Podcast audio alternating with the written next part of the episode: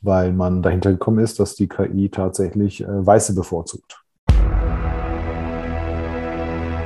So, und damit hallo und herzlich willkommen in einer weiteren Episode von unserem Employer Branding to Go Podcast. Heute das erste Mal in der Aufnahme mal ein Interviewgast, der schon mal bei uns war. Heute der HR-Guru von LinkedIn, Tolga Sina. Herzlich willkommen. Hallo Michael, grüß dich. HR-Guru ist natürlich. Ich kann mit sowas nicht umgehen, aber vielen Dank für, für die liebe, liebe Intro. Okay. Und vielen Aber Dank, dass ich, gesagt, dass, ich das, dass ich die Premiere habe, äh, zum zweiten Mal dabei sein zu dürfen. Dankeschön. Ja, sehr gerne. Also, wie gesagt, für mich, von meiner Warte auf jeden Fall, also wenn, wenn es jemanden oder wenn es, es gibt ja viele HR-Experten, das kann ich jetzt äh, so nicht sagen, aber ja, ähm, ja. du bist auf jeden Fall ganz, ganz vorne mit dabei. Tja, Tolga, ähm, normal die Frage, ähm, wer bist du, was machst du, was müssen die Menschen über dich wissen, aber die habe ich dir ja schon mal gestellt und für alle, die ähm, das noch nicht wissen, hört euch die erste Folge mit Tolga an. Es müsste irgendwo in den 20ern sein, so um die 27, 28. Es ist eine super spannende Folge, tatsächlich auch bisher die längste, aber hört sie euch an. Gut, Tolga, seit unserem letzten Interview, was gibt's Neues? Du hast einen eigenen Podcast gestartet, auch zum Thema HR. Ja, tatsächlich. Also wir haben auch einen Podcast gestartet, weil wir nicht alles immer nur in Social Media Content packen können und wollen, und einiges ist auch immer langweilig, wenn ich selber mache. Ne? Dann will ich ein paar Gäste haben. Das läuft, läuft ganz gut. Ich glaube, wir haben jetzt auch Folge 29 oder sowas. Ähm, und äh, für alle deine Zuhörer, äh, Michael wird auch bei uns im Podcast sein. Ist, glaube ich, geplant irgendwo in der Gästeliste roundabout Juni. Also nicht. Ähm, alles gut. Also wir haben, wir haben einen Podcast angefangen, wir haben Webinare ähm, so langsam angefangen, machen demnächst was richtig Tolles. Wir machen ein HR-Audit. Das heißt, ähm, wir sind der Stresstest für die Unternehmen. Äh, ist ja immer ganz schön, wenn die am Jahresende sagen, neues Ziel für nächstes Jahr und neue Unternehmensstrategie und äh, Zielvereinbarung. Und ähm, wir sagen aus der Vergangenheit heraus, ähm, das muss auch immer mit der Personalstrategie passen und können da den Stresstest machen und können sagen, wäre approved oder nicht, ja, und äh, geben dann eine Handlungsempfehlung aus. Muss man nicht bei uns machen, kann man aber machen. Und äh, ja, ganz viele neue Sachen. Äh, und im Januar hatten wir das Event in München, einen Tag lang. Vier Unternehmen haben sich vorgestellt, äh, immer wieder in verschiedenen Slots äh, aus dem Fernsehstudio herausgestreamt. Und ähm, das machen wir jetzt im Mai wieder mit vier anderen Unternehmen. Von daher Knallgas und Vollgas. Cool, das klingt ja spannend. Äh, darfst du das schon verraten? Wie kann ich mir so ein Audit vorstellen, so ein Stresstest? Ähm, ja, wird, wird, können, wir, können wir gerne auch mal eine Folge drüber machen, ähm, wird den Rahmen streng, äh, sprengen, aber das, das, normale, das durchschnittliche deutsche Unternehmen geht hin am Jahresende und sagen, wir hätten gerne nächstes Jahr 10% mehr Wachstum, ja, und, und vielleicht ein bisschen mehr Umsatz. Das sind ja so diese gängigsten Ziele, die man hat, ja, Marktanteile, Umsatz, Kundenwachstum und so weiter. Und ähm, der Zusammenhang dieser ganzen Parameter zu anderen Unternehmensbereichen ist oft nicht klar und wird wenig durchleuchtet. Das heißt, hast du überhaupt, wenn du jetzt Umsatzzuwachs haben möchtest, ja, musst du mehr verkaufen oder teurer verkaufen oder du brauchst akquisestarke Leute. Und du wirst selten alles davon haben. Heißt, du wirst an einer Stelle mehr Mitarbeiter brauchen. So, brauche ich neue Vertriebler, heißt, ich brauche auch irgendwann mal einen vernünftigen Innendienst. Habe ich den Innendienst nicht, ähm, muss ich was machen. Ähm, habe ich, habe ich denn die ganzen Leads für die Leute? Nein, muss ich ein paar Marketingleute holen, wenn ich die nicht schon habe. Wenn ich das habe, habe ich das Budget. Ja? Reden wir mit unserer Finance. Ist die, sind unsere Finanzmitarbeiter in der Lage, Cashflow-Management zu machen und das Ganze auch so zu evaluieren, dass die Ziele ineinander greifen. Also wir versuchen einmal den ganzen, die ganzen Zusammenhänge zu durchleuchten und ähm, dann auch zu sagen, okay, die Ziele, die ihr habt, sind viel zu groß für das, was ihr, für die, für die Mitarbeiter, die ihr habt. Oder auch umgekehrt, das gibt es ja auch, dass man sagt, hey, mit, mit eurer Belegschaft, mit euren Ressourcen, die ihr heute schon habt, ohne zu verändern, ohne zu heiern, könntet ihr viel höhere Ziele erreichen oder angehen. Und ähm, wie gesagt, wenn es da Handlungsempfehlungen gibt, und aus der Erfahrung gibt es die bei den meisten, dann kann man sagen, da und da und da müsst ihr was machen. Das kann sein Recruiting, das kann sein Employer Branding, das kann sein, dass man gar nicht weiß, dass nächstes Jahr sechs Leute in Rente gehen und huch, hat sich keiner drum gekümmert. Das kann sein Automatisierung und so weiter und so weiter. Also ein sehr großes Potpourri. Aber einmal komplett durchleuchtet von Anfang bis Ende, um dann zu sagen, hier seid ihr und da wollt ihr hin und da groß dazwischen die Lücke, die ist so groß, ähm, könnte, es könnte zu einer echten Gefahr werden. Oder ihr seid halt ein super Unternehmen und ähm, macht weiter so. Das kann auch sein. Also das klingt auf jeden Fall super spannend und die Einladung nehme ich gerne an eine Podcast-Folge oder eben du machst eben eine alleine. Aber das ähm, ist auf jeden Fall ein Thema, wo sich, glaube ich, auch wenige Unternehmen mit beschäftigen. Also wer, wer durchleuchtet das wirklich mal? Ich meine, Stresstest, ich kenne es jetzt nur von Banken genau. oder aus dem Bankenbereich. Also, ja, ja das ist, passt ja. Das, das, das ist tatsächlich der, der, der Zusammenhang. Und ich kann dir eins verraten, es ist halt dein Kernthema eines der Bausteine, die nie oder noch weit ähm, unterrepräsentiert sind, ist das Thema äh, Employer Branding tatsächlich. Ähm, New Work natürlich auch. Also ne, wenn ich als Unternehmer sage, ich möchte nächstes Jahr zehn neue Kunden haben in einem Markt, ähm, der sowieso schon aufgeteilt ist und, und habe die Mitarbeiter, dann kann ich mich entscheiden, ob die Mitarbeiter alle jeden Tag ins Büro kommen. Ja, nein. Ja, wenn nicht, dann suche ich mir die natürlich woanders. Und dann geht die Fragerei los. Was kann ich machen, dass ich trotzdem Leute auf Distanz führen kann? Ist mein Unternehmen darauf vorbereitet? Und wie muss ich die bei Laune halten? Wie kann ich das Employer Branding für neue und alte Mitarbeiter so gestalten, dass sich auch die, die, die wir schon seit einem halben Jahr nicht gesehen haben, tatsächlich immer noch dazu gehörig fühlen. Das ist aktuell bei einigen unserer Kunden ein Problem, die das so nicht kennen und sagen jetzt nach vollen 12, 15 Monaten Distanz, merken wir, dass, die, dass das Band zwischen uns nicht mehr so stark ist. Und ähm, das heißt, wir machen einmal diesen globalen Blick, ja, Ziele zur Personalstrategie, zur Firmenstrategie und dann gehen wir runter und ähm, können dann immer weiter runtergehen. Und am Ende kann es tatsächlich sein, dass es nur ein Employer Branding Thema ist oder nur ein Recruiting Thema oder nur ein Thema über die Benefits oder auch die Jobarchitektur, ja, dass man die Aufgabenstellungen so umändert, dass man mit gleicher Mannschaft viel mehr erreichen kann. Also schon sehr spannend. Ähm, an der einen oder anderen Stelle auch ähm, hört sich das sehr komplex an. Und ganz besonders für die kleinen und mittleren Unternehmen ist das, glaube ich, von enormer Wichtigkeit äh, mit Hinblick auf mögliches Ende der Pandemie und, und solche Sachen. Bleibt abzuwarten einiges. Ja, wie du sagst, also Employer Branding ist unterrepräsentiert, gerade bei den kleinen und, und mittleren. Absolut. Da habe ich jetzt, ich weiß gar nicht, vor ja, Ende Ende Januar mit der, mit der Annika von Empion erst wieder drüber gesprochen, mhm. ähm, die sich ja da auch Fokus auch vor allem auf die Unternehmenskultur und für, für kleine und Mittelstand. Ähm, da gibt es noch viel zu tun. Ja, und die beiden machen das auch super. Ähm, die haben auch äh, Geschichten, wo ich denke, nein, das gibt es doch nicht mehr. Also ich, ich kenne noch Firmen ohne, ohne Website, ja, aber dass man gar keine Website und auch gar keine Online- Kanäle hat, wo sich Menschen melden können, also nur über das reine Telefon, dann bist du natürlich als Arbeitgeber, machst du deine eigenen Chancen kaputt. Ja, und das beginnt ja da schon. Ne? Also wie kommuniziere ich, was biete ich, äh, wie, wie transportiere ich meine Geschichte? Also das sind ja keine teuren Sachen. Das sind ja nur Sachen, wo man sagt, hey, ich brauche hier Hilfe und äh, sind hier 20 Mann Betrieb, aber auch für den gibt es ja Lösungen. Und das wissen die meisten gar nicht. Die wissen ja auch nicht, dass das Thema da ist. Ja, also ich habe äh, ich, ich heute erst wieder mit dem Unternehmen, mit dem Unternehmer gesprochen. Ähm, der sagte, ja, wir haben zwar eine Website, aber darüber passiert nicht viel. Wir machen keine Werbung, gar nichts, weil das äh, funktioniert für uns nicht. Äh, wir gewinnen Kunden und Mitarbeiter alles nur über Mundpropaganda und unsere Azubis, da gehen wir in die Schulen. Gut, wenn es funktioniert, ist ja okay.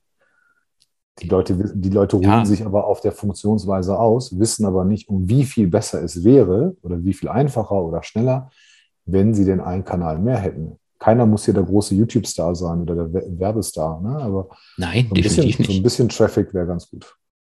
Und ich sag mal, Mundpropaganda ist super. Das sind die besten Kunden, die über Mundpropaganda Perfekt. kommen, aber es ist halt schlecht steuerbar. Genau, das ist ne, schlecht steuerbar, schlecht planbar kannst keine Finanzplanung machen mit Mundpropaganda, du kannst keinen Hiringplan machen, du kannst ähm, keinen kein, kein Akquiseplan machen mit solchen Sachen. Morgen stehen drei neue Kunden da mit, mit einer Maschine und sagen, baut uns diese Maschine und dann sagst du, ja, wir müssen aber noch sechs, sechs Elektriker und vier Monteure noch einstellen, ähm, weil die Steuerkasten äh, zusammengebaut werden müssen. Da kannst du nicht hoffen und den Leuten sagen, empfehle mich mal bitte schneller. Das geht ja, geht ja dann nicht. Aber heute in der Folge soll es eigentlich, ähm, oder was heißt eigentlich, geplant war ursprünglich mal ein LinkedIn Live. Das haben wir jetzt erstmal auf eine Podcast-Folge ähm, umgeschwenkt. Ist auch nicht schlecht. Heute besonders zum Thema Können wir KI. Immer noch jederzeit nachholen. Ja, holen wir nach auf jeden Fall. Heute zum Thema KI im Recruiting. Ich finde es ein super spannendes Thema, weil, wie gesagt, KI ist momentan in aller Munde jetzt durch die ganze äh, Meta- und Metaverse-Geschichte irgendwie gefühlt noch mehr. Und es betrifft ja auch eigentlich schon alle Bereiche des täglichen Lebens, nur so im Recruiting ist es bis jetzt noch nicht wirklich angekommen, zumindest nicht in Deutschland. Äh, so meine Erfahrung, wenn, und wenn dann in Form von irgendwelchen Chatbots. Wie, wie siehst du das? Wie sind da deine Erfahrungen in dem Bereich? Ähnlich. Also KI ist prinzipiell eine sehr gute Sache, ähm, zeigt erstmal, dass wir auch im, am Standort Deutschland technologischen Fortschritt haben. Wir hatten jetzt gestern den, den Ekrem Namazi bei uns ähm, zu Gast im LinkedIn Live als äh, Microsoft AI and Data Lead. Also der, der Junge hatte richtig was drauf in, zu dem Thema, auch Georg Olofsson von IBM, ähm, der sich über, über KI-Ethik äh, kümmert. Also was soll die Maschine können, machen, ne? immer nur gute Sachen, wann entscheidet sie und so weiter. Im Recruiting noch absolut unterrepräsentiert, aber seit langem im Einsatz gleichzeitig. Also wir erinnern uns an die ATS, die Applicant Tracking Systems der großen Konzerne, wo, wo sich jeder schon mal beworben hat und ähm, da geht halt alles voll automatisch. Wir denken, dass wenn wir die Bewerbung abschicken und den Lebenslauf hochjagen, ähm, dass jemand anderer das auf der anderen Seite liest. Nee, tut's nicht. Es gibt eine Software, also eine KI, die ist so eingestellt, sagen wir es mal in einfachen Worten, die so eingestellt, dass sie sagt, hm, passt oder passt nicht. Ja, dann kriegen wir vielleicht zwei Tage später eine automatische Absage. Da kann ich dir sagen, wenn eine ATS dabei ist, und die Absage kommt, dann hat die Bewerbung es sehr selten bis zu einem Menschen geschafft.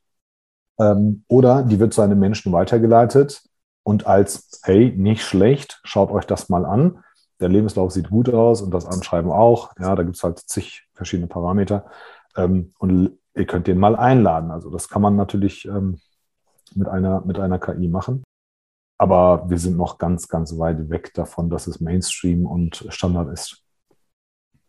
Also ich finde, das ist ja riesiges Potenzial. Also gerade ähm, was jetzt diese Sichtung von Bewerbungen angeht oder eben auch so auch so Chatbots auf den auf den Recruiting-Seiten, wie man es jetzt ja teilweise vom Support kennt, dass so erste Anfragen im Prinzip schon automatisch beantwortet werden können. Aber ich sehe da auch ja ein gewisses Risiko, weil die Frage ist halt immer dann, ähm, wie gut ist die KI oder wie gut ist die KI im Prinzip auch angelernt? Weil ich erinnere mich an unser erstes Interview, wo du zum Beispiel sagtest, ähm, du hast ein Team aufgebaut mit äh, Menschen, die hätten es bei euch nie durch die Recruiting-Abteilung geschafft.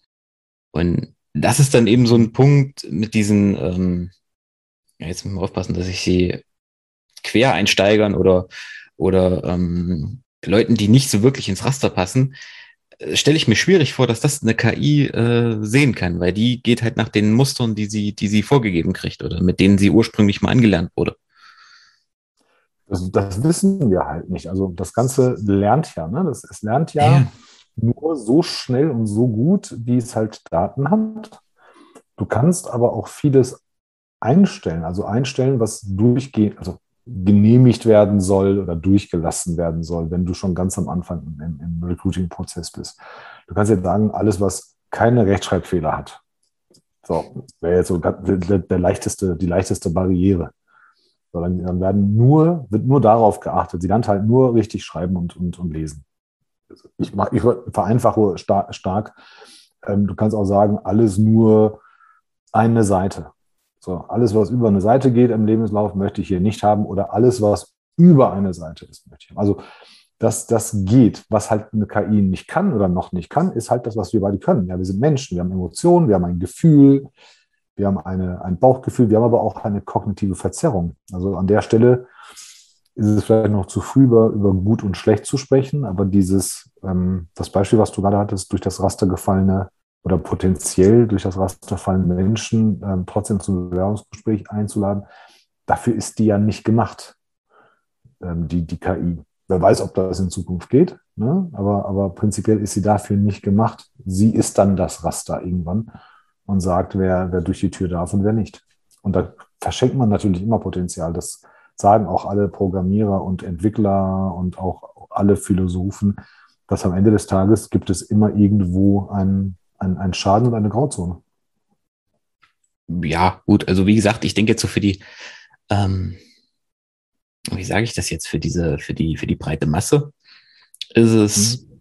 ideal. Also ich sag mal, alles, was jetzt ähm, diese ja, einfacheren oder, oder, oder niedrig qualifizierteren ähm, Jobs sind, ähm, jetzt in Richtung Servicekräfte oder, oder, oder Liefer, Lieferfahrer oder also, also alles, was jetzt nicht ähm, High-End Vorstandsebene oder, oder Top-Programmierer sind, alles jetzt in die, in die Richtung oder Ärzte oder sowas. Ich, dafür ist das super. Aber die, die Frage ist eben, wenn ich, wenn ich halt jemanden brauche, der halt wirklich dann um die Ecke denkt oder für komplexe Problemlösungen, ich weiß nicht, wer weiß auch, wohin die, wohin die Reise geht. In, in, ja, das, das, ist aber ein Parameter, das ist aber auch ein Parameter, den die, den die KI ja nicht screent. Sie screent ja nicht ähm, den Bewerberpool nach diesen Eigenschaften. Das, das, also das, das geht noch nicht. Ich würde mich wundern, wenn jemand das geschafft hätte, dass es geht. Ähm, aber du stellst, die, du stellst das Ganze ja auch nicht so ein, dass das ein, ein Entscheidungsparameter ist. Das ist halt etwas, das heißt, du, stellst ein, wer durch die Tür kommt und wer nicht. Und dann irgendwann äh, übernimmt der Mensch ja immer. Und dann guckst du halt nach diesen Eigenschaften. Wer kann um die Ecke denken? Wer ist besonders kommunikativ? Wer ist empathisch? Wer ist besonders teamfähig? Hat Führermentalität und solche Sachen? Ähm, da sind, das, das hängt dann wiederum mit, mit, mit dem Standort Deutschland zusammen. Ähm, unser Datenschutz, den wir ja lieben und verehren, der ist uns sehr heilig, hindert uns gleichzeitig natürlich aber auch an einiger Stelle oder bremst uns an einiger Stelle. Und in anderen Ländern, meistens sind die Länder, die am weitesten in der KI fortgeschritten sind, auch die Länder, die am wenigsten äh, Fokus auf Datenschutz haben ist, ist, sind nicht meine Worte, aber macht Sinn, wenn ich das von Profis mir anhöre, die dann sagen, ja klar, die, die KI lernt oder nur in den Ländern, wo viele Daten mit vielen Parametern, viele Facetten durchleuchten, da ist man natürlich schneller vorne. Und das geht halt nur, wenn du ganz, ganz viele Daten in den Topf reinschmeißt und ähm, die, die Maschine tatsächlich aus allem was auswählen kann. Und bei uns ist es ja schon filetiert und, und schön portioniert. Ähm, und, und der, der Durchfluss von, von Daten ist noch nicht so schnell, wie es ähm, in Asien oder in Israel tatsächlich, tatsächlich der Fall ist, die um Jahre voraus sind im Moment. Ja, gut, das ist dann so eine, ja, auch irgendwo so eine ethische Diskussion. Da könnte man, glaube ich, genau. Stunden im Podcast mit, mitführen. Äh, was ist Datenschutz und was nicht. Aber das soll ja auch nicht Thema des Podcasts sein. Das Komm, da kommst du auch nicht raus aus dem Thema. Das, nee, das sind auch so Sachen, kein, da muss man sich nur verstehen, man muss nur den Standpunkt des anderen verstehen und von Fall zu viel, von Fall zu Fall entscheiden. Also ich finde es in jedem Fall total spannend und ich habe das jetzt, ähm, wie gesagt, das habe ich dir ja, habe ich ja in der letzten Podcast-Folge auch schon erzählt, dass es da ja schon Tests gibt. Ähm, ich glaube, bei Ikea war es, bei Ikea und, und, und Pepsi, dass im Prinzip das sogar über diese eigentliche Bewerberselektion ähm, von den Lebensläufen hinausgeht dass die quasi schon die Erstgespräche im Prinzip mit einer KI führen lassen. Also wenn ja, wird halt der Bewerber angerufen und ähm, spricht halt nicht mit einem Menschen, sondern mit einer, mit einer KI oder ist dann per Videocall und die achtet dann im Prinzip auch auf so Dinge wie Mimik und Gestik und, und äh, Sprachstil. Die Stadt New York hatte jetzt vor zwei, drei Monaten, hat sie für ihre Mitarbeiter, also in der Stadtverwaltung, öffentlichen Behörden, hat sie die KI ähm, rausgeschmissen ähm, vom, vom, vom Lieferanten, weil man dahinter gekommen ist, dass die KI tatsächlich äh, Weiße bevorzugt. Ähm, war am Anfang gar nicht bewusst. Und dann kam man dahinter und dann haben die gesagt, nee, machen wir nicht. Ist ja auch, gehört ja auch den Democrats und ist äh, kein republikanischer äh, Bürgermeister da. Aktuell zumindest nicht. Und ähm, dann haben sie gesagt, nee, das möchten wir nicht. Ne? Wir möchten halt die Chancengleichheit, aber auch Chancengerechtigkeit. Mhm. Und ähm, das war tatsächlich verwundernd, dass das in Amerika von beiden Begriffen in einem Satz gesprochen wird. Ähm, aber es, es, das passiert halt auch. Und ähm, du, wir, haben, wir haben heute viel mehr Berührung mit KI im, im Bewerbungsprozess. Das ist das äh, Scannen, das Screenen, ähm, tatsächlich die, die Kommunikation, das Auslesen von Social Media nach Schlagwörtern, aber auch die ganzen Automatisierungstools, ähm, die wir beide hier jeden Tag im, im Briefkasten sehen äh, bei LinkedIn, wo wir denken manchmal, dass wir eine personalisierte Nachricht kriegen, aber am Ende des Tages hat es eine Software gemacht. Und da gibt es auch gute und schlechte Beispiele. Und äh, dann schreibst du hin und her und dann stellst du fest, es ist eigentlich ein Bot. Und äh, es ist gar kein Mensch auf der anderen Seite. Kann man sich drüber streiten.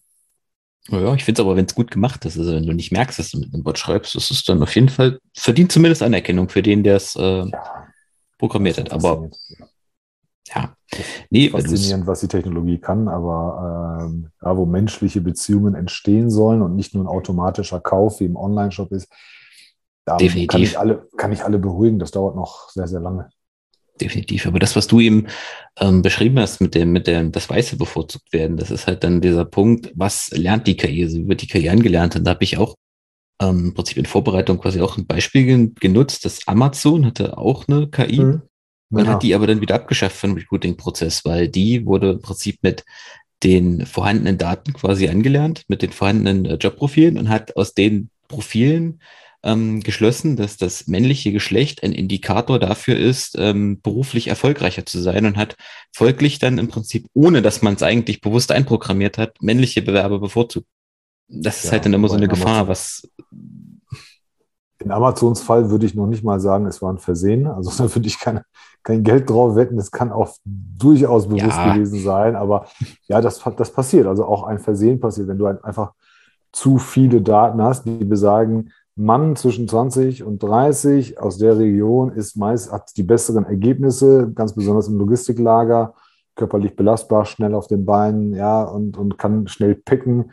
Ähm, dann, dann lernt die das natürlich. Und mit jedem Tag und mit jedem Daten, mit allen Daten, die dazukommen, jeden Tag, kriegen Frauen natürlich schlechtere Chancen, aber auch Männer, die nicht in dieses Raster passen. Ähm, ja, klar. Ne? Und, und, und bis du dann dahinter kommst, ähm, dann musst du echt den ganz großen Stecker ziehen und dann meistens von, von Null anfangen. Naja, aber das ist es ja im Prinzip. Die KI äh, macht ja wirklich nur das, was du ihr sagst oder was sie, was oh. sie angelernt kriegt. Und die, ähm, die entscheidet ja auch nicht, ist das jetzt ethisch äh, richtig oder nicht, dass ich, äh, was weiß ich, weiße Männer aus Akademikerfamilien im Prinzip ähm, bei der Auswahl für, für die und die Berufe bevorzuge oder nicht, sondern die hat das halt so gelernt und dann macht die das eben. Also die hinterfragt das nicht, ob das ethisch richtig oder nicht ist. Genau. Aber es bleibt spannend. Ähm, hm. Hast du eine Idee, wohin die Zukunft geht oder wohin so die, oh. was da so für Chancen sind? Also, also KI ist, ist nicht wegzudenken, wenn ich mir die, die Initiativen der Bundesrepublik ansehe mit Silicon Saxony in, in Sachsen. Es gibt jetzt das Cyber Valley in Baden-Württemberg mit dem Max-Planck-Institut. Ähm, ist tatsächlich, ist, also die Vision ist, das KI-Hotspot ähm, der Welt zu werden. Ja, vielleicht schaffen wir sogar, wenn nicht, trotzdem, also allein was da an Geld gerade reingepumpt wird.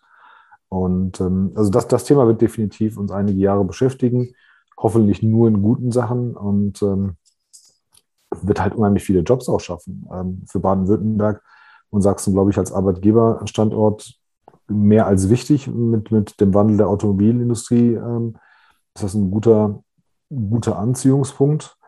Ähm, die Regionen haben beide, beide viel zu tun im Moment, aber auch mit jüngeren Leuten, die viel leichter äh, Zugang finden, viel qualifizierter sind in den Bereichen, hoffe ich ja, dass der Nachhaltigkeitsgedanke und der Ethikgedanke, der bei jüngeren Leuten im Moment, wenn man den Trends glauben darf, und Gott sei Dank sehr ausgeprägt ist, da auch Einhalt ähm, ähm, ähm Einlauf erhält, ähm, dass, dass tatsächlich da auch viel mehr auf die Ethik geachtet wird. Aber am Ende des Tages geht es um technologischen Fortschritt. Es geht darum, dass, dass das Leben von uns Menschen vereinfacht wird, die Arbeit vereinfacht wird. Ich gehöre nicht zu der Fraktion, die Angst haben. Ganz im Gegenteil, ich freue mich darauf. Und wenn es mein Leben auch noch vereinfacht, dann, dann bitte her damit. Nein, also Angst, wovor letztendlich? Also ja, das es gibt, äh, gibt, ja die Leute, die dann rumschreien, so, die nehmen uns die Arbeitsplätze weg. Nein. Also, die, die, wenn die, wenn, ne, das größte Argument ist ja die arme Supermarktkassiererin. Äh, also dann sage ich immer, der Supermarkt hat aber, es, es liegt nicht an der Kassiererin, es liegt an dem Supermarktbetreiber, der aufgrund seiner äh, Personalkostenstruktur eine automatische Kasse dahinstellen will, ein RFID-System hinstellt und sich selber der Kassiererin entledigen will, da kann ich ja nichts für, nur weil ich KI befürworte. Ähm, das, das nicht. Aber was die KI definitiv besser kann als wir, ist tatsächlich Engagement. Und ähm, auch, auch Engagement und Empowerment. Das heißt, wenn ich an Mitarbeiterbildung denke, Mitarbeiterweiterbildung, Mitarbeiter-Engagement im Sinne von ähm, wirklich regelmäßigen regelmäßigen Events und Aktionen, um die Mitarbeiter viel mehr miteinander zu vernetzen. Da haben wir Menschen ja schon jahrelang die Gelegenheit gehabt und haben es oft nicht genutzt. Und ich glaube, KIs können das besser, allein schon mit Automatisierungs- ähm, Pop-ups, die dann irgendwo aufleuchten und sagen, hier, guck mal, ich schlage dir vor, wie du dich weiterbildest, passend zu deinem Job oder das Problem, mit dem du dich beschäftigst, das hat dein Kollege zwei Etagen über dir auch, lern den nochmal kennen. Ich glaube, da ist das gar nicht mal so schlecht. Ähm, es könnte schaffen, dass wir Menschen wieder näher zueinander rücken. Ja, also das, das wäre ja, wie gesagt, super. Also da gibt es ja viele Möglichkeiten, wie KI das einfach auch vielfältiger machen kann.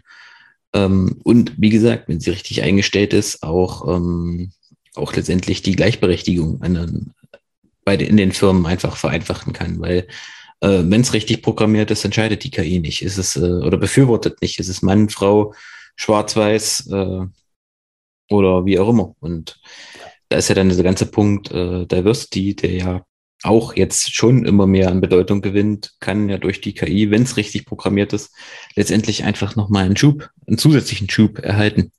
Ja, definitiv. Also wir haben viel mehr Chancen und Möglichkeiten, als, als wir befürchten müssen. Und, und auch so große Baustellenthemen wie, wie Diversity ähm, kann man viel besser angehen. Ne? Am Ende des Tages wird, wird der Erfolg durch uns Menschen kommen, wenn wir das Ding vernünftig einstellen, aber auch die Niederlage oder der Misserfolg wird durch uns kommen, ja, du kannst ja sagen, keine Ausländer ab x Jahren ohne Bildung ähm, für C-Level gibt es immer noch, ist weit verbreitet, sagt keiner, ist aber so. Äh, keine Studienabbrecher, ja, guck dir die großen Wirtschaftsprüfungsgesellschaften an. Ich kenne nicht einen Studienabbrecher oder jemanden ohne Diplom, der Managing Partner ist.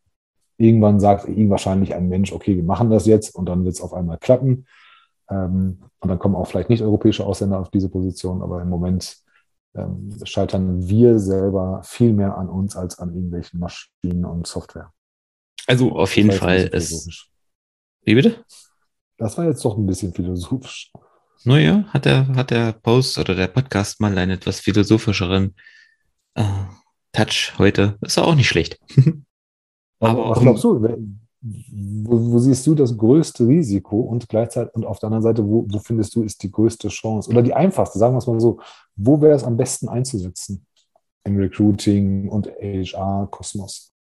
Also das größte Risiko ist, ist für mich eigentlich darin, ähm, dass es irgendwann zu so einer gewissen Trägheit führt. Also, mhm. ähm, dass ich mich im Prinzip nur noch blind auf die KI verlasse und nur noch blind die, die, die, diese Algorithmen entscheiden lasse. Weil, mhm. ähm, dass ich das im Prinzip nicht mehr hinterfrage, weil es, klar, es gibt immer Leute, die fallen einfach durchs Raster und dass da Potenzial in dem Sinne verschenkt wird, aber dass ich mich dann nur noch darauf verlasse, was gibt mir die KI äh, und hinterfrage das gar nicht mehr, weil das führt dann in meinen Augen zumindest dazu oder hat dann einfach die Gefahr, dass es dann auch zu so einem Einheitsbrei ähm, mhm. wird. Also gerade gerade Firmen, die sie in der Entwicklung sind oder die wachsen, die die leben ja eigentlich davon, dass da die verschiedensten Menschen drinne sind. Ähm, jetzt mal von von Herkunft und Ethnie abgesehen, aber auch so vom vom Typ her ganz ganz unterschiedlich sind. Und das macht das ja eigentlich aus. Aber wenn ich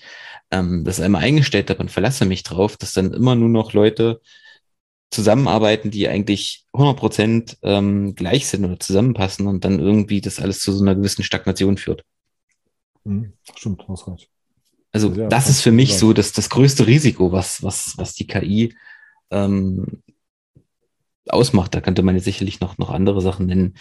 Ähm, die größte Chance ist für mich ganz klar in dem ganzen Bereich, auch was die äh, Stellenausschreibungen, was das auch das Employer Branding letztendlich angeht, weil ich sag mal, die ähm, KI oder die, die Algorithmen wissen teilweise besser als wir, was, was, was spricht auch ähm, andere Menschen an, was, was spricht uns an. Also die können im Prinzip ja dann auch schon in einem ganzen Punkt ähm, Stellenausschreibungen, Außendarstellung, da, ähm, Unternehmenskommunikation schon aushelfen.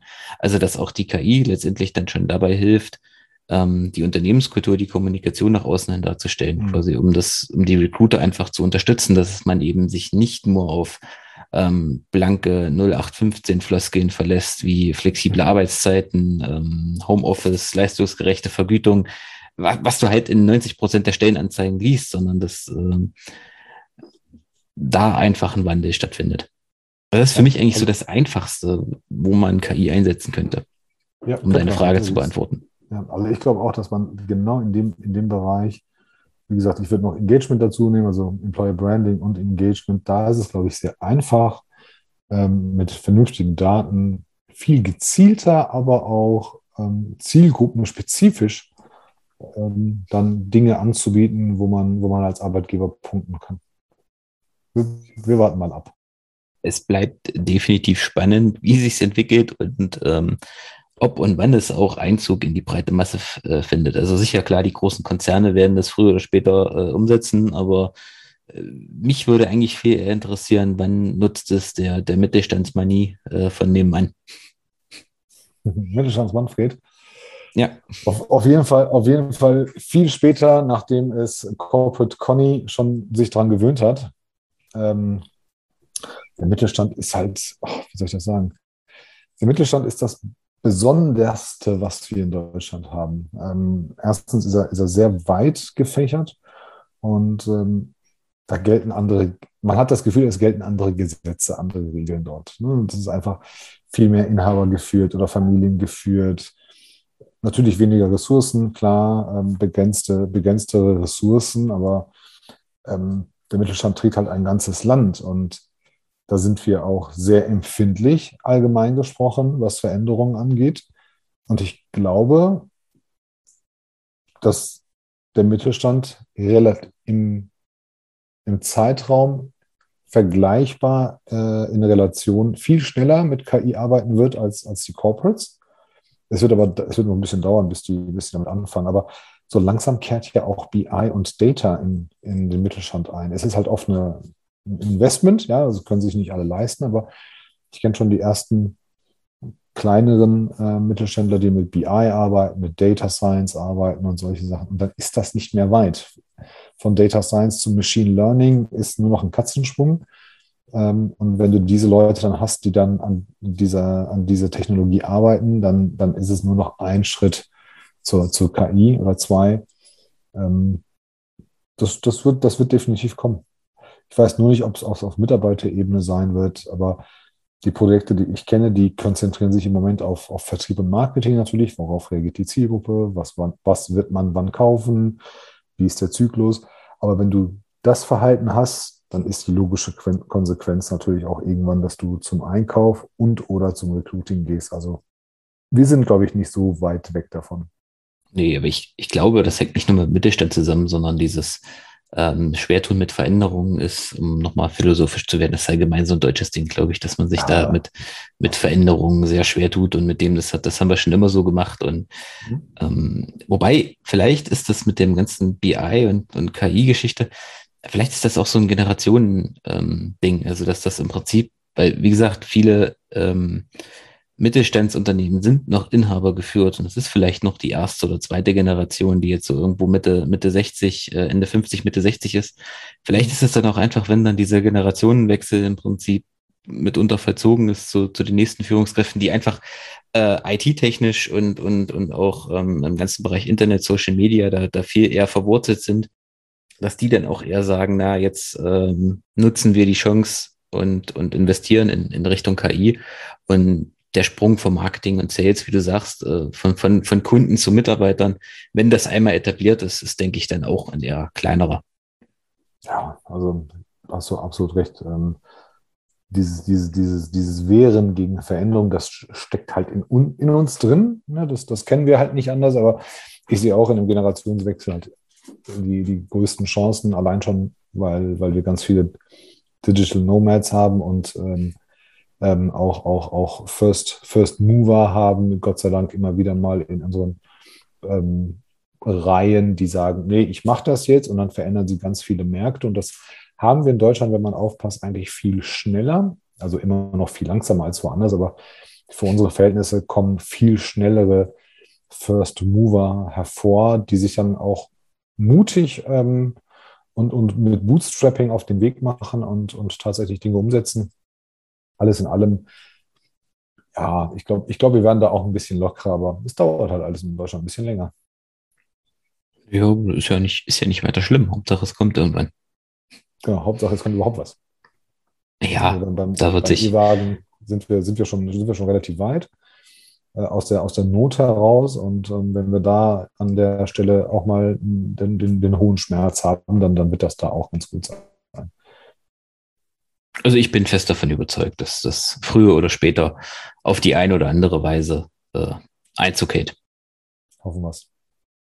Ja, zum Abschluss noch ein, noch ein anderes Thema. Die, ja, ich glaube, ab heute ist Ende der oder, oder letzte Woche Ende, Ende Homeoffice-Pflicht und ähm, wir vorhin schon beim Thema New Work waren. Oder zumindest. Ist das, ist das jetzt schon? Nächste zumindest. Woche, aber ist egal, ja? Ist egal. Ist jetzt, oh, ich dachte jetzt um 15. rum, aber ähm, spielt ja auch keine Rolle, ob das jetzt diese oder, oder nächste Woche ist. Ähm, wie sind da deine Einschätzungen? Was denkst du? Wird das sich jetzt äh, New Work, das ganze Thema Homeoffice äh, oder hybrides Arbeiten, besser gesagt, denkst du, das bleibt in vielen Unternehmen oder sind ist es jetzt eher so, ja, war, war mal schön während Corona, aber jetzt alle wieder ins Büro? Ich habe in der Zwischenzeit geguckt, ich habe auch gedacht, wir, wir im Februar, nee, 20. März soll Ende sein. Ach so. Ja, ähm, dann, dann, dann wird ja auch wahrscheinlich gelockert. Das hat wahrscheinlich damit zu tun. Ähm, ja, das, das heißt aber nicht wahrscheinlich. Das heißt aber nicht, dass es nicht wiederkommen kann aus, äh, von der Regierung aus. Boah, das ist ein ganz, ganz schwieriges Thema. Also ich kenne Homeoffice schon sehr lange. Ich habe da schon mit Anfang 20 habe ich, habe ich das Privileg genossen. Ähm, bin aber heute in meiner jetzigen Lebensphase, ähm, arbeite ich sehr ungern von zu Hause. Ich kann es, aber ich arbeite ungern zu Hause. Meine Performance leidet. Ich kann das ehrlich zugeben. Und ich glaube, das war auch eine der Besonderheiten der Pandemie. Wir haben festgestellt, prinzipiell geht es. So, prinzipiell geht es an in viel mehr Jobs und in viel mehr Unternehmen, als man vorher gedacht hat. Jetzt mal rein quantitativ. Dann kamen ganz viele Leute in den Genuss. Und dann hat sich herauskristallisiert, wer ist für Homeoffice gemacht, für Homeoffice only, wer ist für Hybrid gemacht und wer ist gar nicht dafür gemacht, das gibt es ja auch. Und auf der anderen Seite haben wir festgestellt, welche Führungskraft wirklich führen kann und welche Leute absolut keine Ahnung von Führung haben, weil die, die es via wie nicht geschafft haben, die werden es auf Distanz sowieso nicht schaffen. Also wir sind auch ein Land, das muss man ehrlich sagen, und da verzeihen mir die, deine, deine Hörer, hier in Deutschland haben die klassischen Führungskräfte niemals gelernt, wie man führt. Und mit zwei, drei Seminaren in einer 30-jährigen Geschichte, äh, Karriere reicht das nicht. Wir haben ganz gute Führungskräfte, aber die meisten können es nicht. Und ähm, das heißt, wir hatten so ein paar Inselprobleme. Um das mal zusammenzufassen, ja, wir brauchen das Büro. Das ist meine persönliche Meinung. Wir brauchen, jedes Unternehmen sollte ein Büro haben als Begegnungsstätte und für besondere Ereignisse. Und besondere Ereignisse meine ich nicht nur Partys und, und Feiern, sondern auch zum Beispiel den Kickoff eines Projektes, also Projektbesprechung im Büro. Alle kommen zusammen. Wir stecken die Köpfe zusammen, committen uns persönlich und so weiter. Und dann gehen wir aber auch wieder alle. Und dann kommen wir irgendwann wieder zusammen. Also ist, ich bin ganz großer Freund von hybrider äh, Arbeit, glaube daran und da gibt es die wahnsinnigsten Rhythmen, ja, jede, jede, jede Woche einmal, ähm, alle 72 Stunden bis hin zu nur an ungeraden Tagen zwischen dem 15. und dem 25. Mal dir was aus. Ähm, aber, aber ganz ohne Büro fehlt mir was. Aber wenn man verstanden hat, dass sich das Verständnis von Arbeit, also Arbeit nicht als Kern des Lebens, sondern Arbeit um das Leben herum aufbauen. Ich persönlich mag es auch, morgens mal eine Stunde später ins Büro gehen zu können, zwischendurch meine Kinder abzuholen, dann wieder im Büro sein oder am Laptop, wie auch immer. Solange ich meine Leistung in der vorgegebenen Zeit abrufen und, und erstellen kann, ist die Welt ja okay. Ähm, wir haben halt nur Angst vor Kontrolle und das wird sich, ich glaube nicht mehr, dass wir den Zustand, ähm, Pre-Corona-Zustand werden wir nicht mehr haben. Hoffe ich. Nö, muss, muss, muss ja auch nicht. Oder ich hoffe es auch. Also ähm, ich war auch überrascht, wie viele Unternehmen dann noch gesagt haben, na, es geht ja doch. Ja, wir haben halt die Gesetze nicht. Also das, wir, wir, und wir, wir diskutieren an der falschen Stelle über die falschen Sachen. Also nur weil dein Arbeitgeber sagt, wir machen das nicht, heißt es nicht, dass es ein Idiot ist oder dass, dass, dass, dass du sagen sollst, ich wechsle den Job wir haben so viele Gesetze, die sind für Anwesenheit. Ähm, das ganze Ding ganz am Anfang der Pandemie hieß es ja noch, wenn du zu Hause über dein Druckerkabel fällst, ist das ein Arbeitsunfall. Ich glaube, das hat sich zwischenzeitlich geändert. Und Weiß ich gar nicht.